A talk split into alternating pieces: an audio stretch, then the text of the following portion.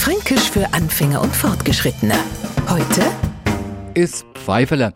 Wir Franken tragen überall, wo wir sind, der Pfeiferler mit uns. Der Neufranke, der jetzt sagt, das möchte ich sehen, würde uns wahrscheinlich einer Leibesvisitation unterziehen.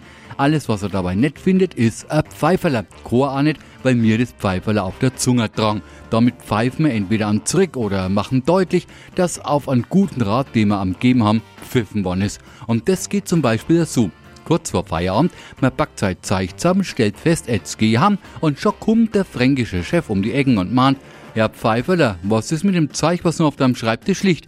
Nix war's mit Feierabend. Oder, jetzt habe ich denen schon tausendmal gesagt, die sollen im Huf ein wenig leiser spielen, aber Pfeiferler, da kann ich gleich gegen die Wand reden.